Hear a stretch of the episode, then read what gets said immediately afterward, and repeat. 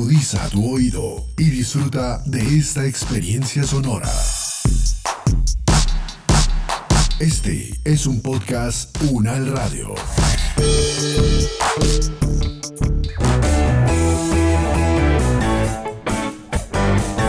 Salud Unal, contigo. Escuchar, aprender y compartir información de calidad sobre bienestar.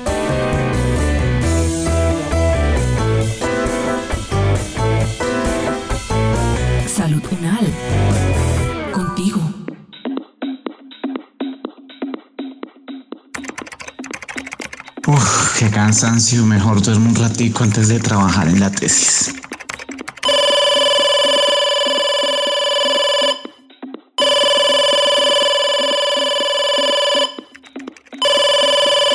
¿Aló? ¿Sergio? Hola, ¿cómo estás? Hablas con Ana, la asistente del área de investigación.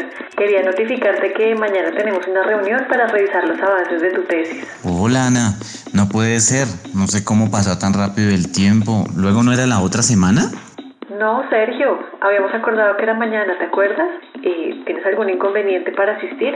Em, no, es que no organicé mi tiempo bien y no he podido avanzar mucho, la verdad. Ah, ya veo. Si quieres, podemos hacer una cosa.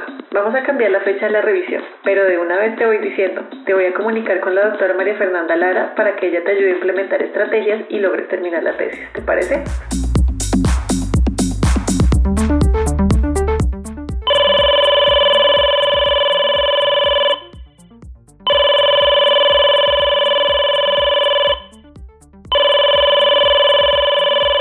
Hola Sergio, ¿cómo estás? Ana me acaba de comentar que tienes problemas con la tesis. Cuéntame, ¿qué sucede? Hola doctora, qué pena molestarla. No es que trato de avanzar y nada, me siento tan agobiado que ni sé por dónde empezar a trabajar, la verdad.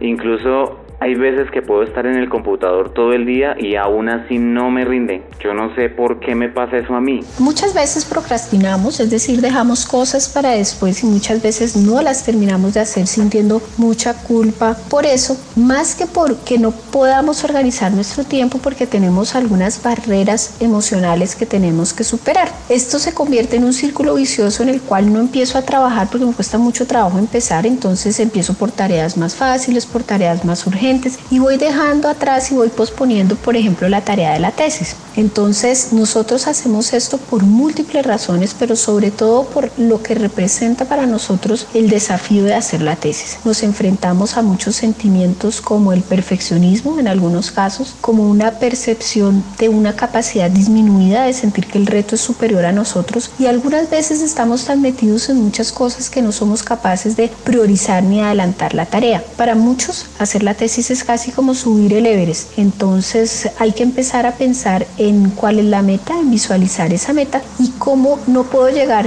en un solo día, sino que tiene que ser un trabajo paulatino generando un hábito. Uy, doctora, no tenía ni idea que eso era procrastinación. Yo quiero ponerme juicioso, pero es que el computador que tengo no es tan chévere y tampoco me gusta sentarme a trabajar sin haber visto televisión antes o cosas así. Muchas veces nosotros mismos nos saboteamos, entonces en este autosabotaje, entonces eh, nos comprometemos a más cosas de las que podemos, aceptamos una salida, aceptamos eh, compartir un momento de ocio, muchas veces decimos no me puedo sentar a hacer la tesis hasta que compre un computador, hasta que tenga cita con mi tutor, hasta que tenga todas las cosas muy claras. Una de las principales barreras a la hora de escribir la tesis tiene que ver con los procesos de escritura. Muchas veces la persona ya tiene todo resuelto. Entonces hay gente que dice no me siento hasta que tenga la casa arreglada, hasta que tenga eh, esto cuadrado, todo listo. Y ya cuando la persona se sienta y se enfrenta al computador en blanco, pues le cuesta mucho trabajo esa tarea de la escritura. Entonces muchas veces nosotros mismos nos ponemos obstáculos para no terminar o para no concluir que tienen que ver más, como les digo, con ese tema de la parte emocional. Sí, doctora, reconozco que a veces saco muchas excusas, eso sí es cierto, pero en serio que siento que el manejo del tiempo sí me cuesta. ¿Y eso por qué pasa? Muchas veces tenemos problemas para manejar el tiempo y eso está relacionado también con la organización y con las funciones ejecutivas. Las funciones ejecutivas son aquellas que me permiten organizar mi tiempo, administrar mis tareas, anticiparme a ellas, organizarme en tiempo, en actividades, en espacio y en recursos para cumplir una misión. Entonces muchas veces sacamos excusas, creamos barreras y que quisiéramos que mágicamente alguien viniera y nos hiciera el trabajo que solo nosotros podemos hacer. Entonces estas funciones ejecutivas tienen que ver con cosas como la atención, como podernos sentar y poder tener un tiempo prolongado de trabajo, como la memoria, poder recordar qué es lo que tengo que hacer y cómo lo voy a hacer. La memoria de trabajo a veces nos falla, tenemos una idea muy buena y ya cuando la vamos a escribir nos cuesta tanto ponerla en escrito que la idea se nos va. Tiene que ver mucho con la planeación, con la anticipación, incluso con la inhibición, que es decir, en este momento no voy a pensar en esto, quiero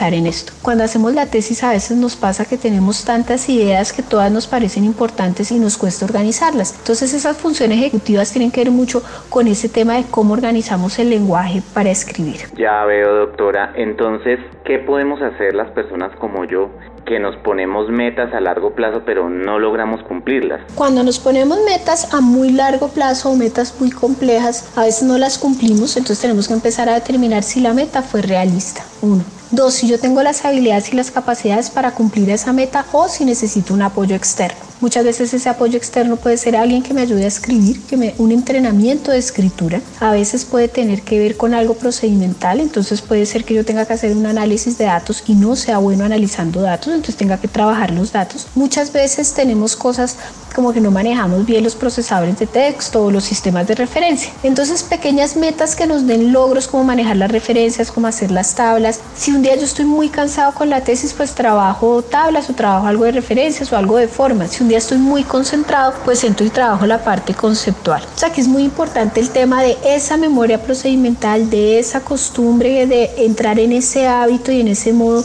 entrar en modo tesis. Entonces, para eso nosotros necesitamos generar un hábito todos los días trabajar de a poquitos, empezar con muy poquito y darnos ese sentimiento de logro. Es preferible trabajar media hora cada día, muy concentrado y muy centrado, que dejar la tesis para el fin de semana. Cuando decimos voy a trabajar tesis el fin de semana o voy a trabajar tesis las vacaciones, llega ese momento y llegan un montón de tareas que se van a interponer entre la tesis y yo. A mí me parece increíble que uno no sepa sobre estas cosas. Es algo que eh, yo personalmente debí tener en cuenta desde que inicié mi tesis, ¿no?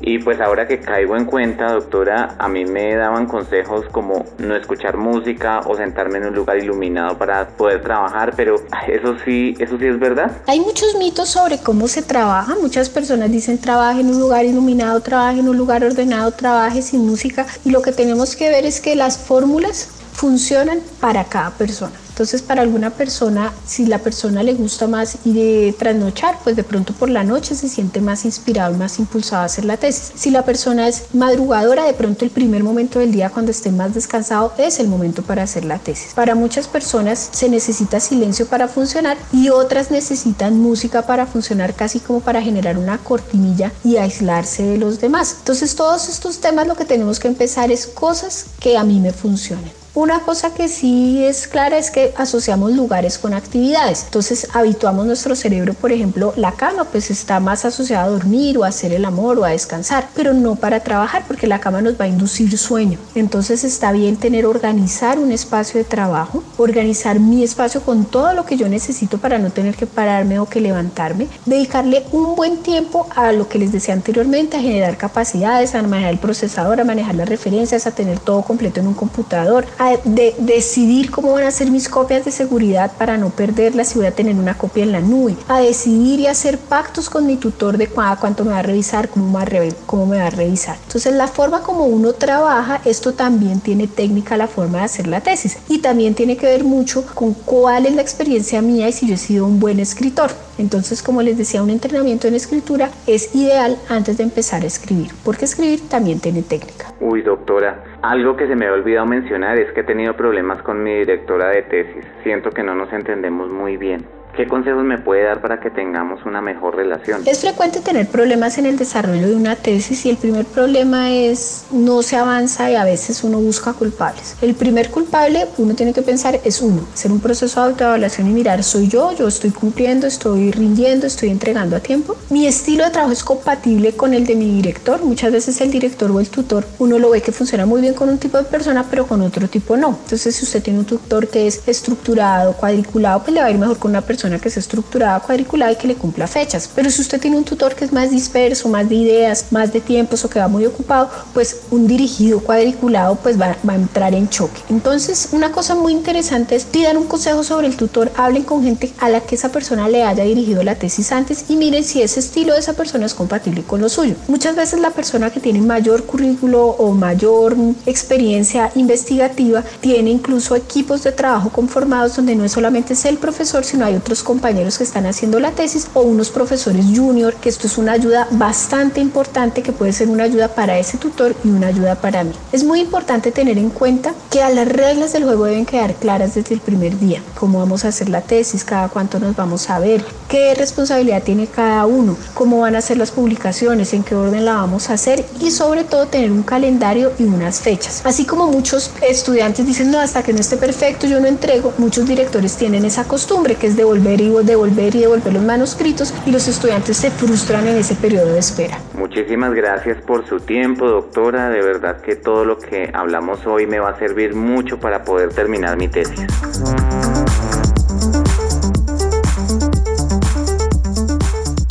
Es el momento de que cada uno desde sus hogares aporte en el cuidado de su salud y de su comunidad. Es tiempo de sumar.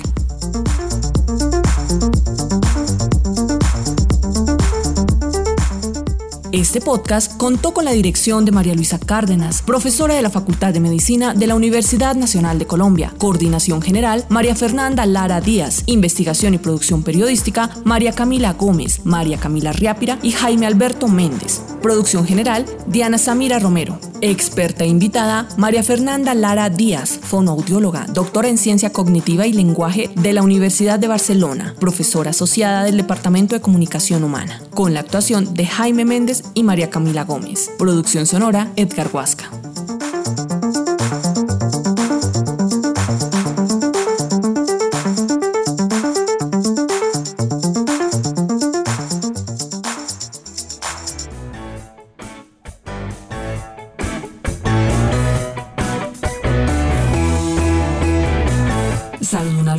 Es una producción de la Facultad de Medicina de la Universidad Nacional de Colombia en alianza con UN Radio. Salud Unal. Las opiniones aquí expresadas son de entera responsabilidad de sus autores y solo comprometen a los realizadores de este podcast. No representan necesariamente el pensamiento de la UN Radio ni la posición oficial de la universidad.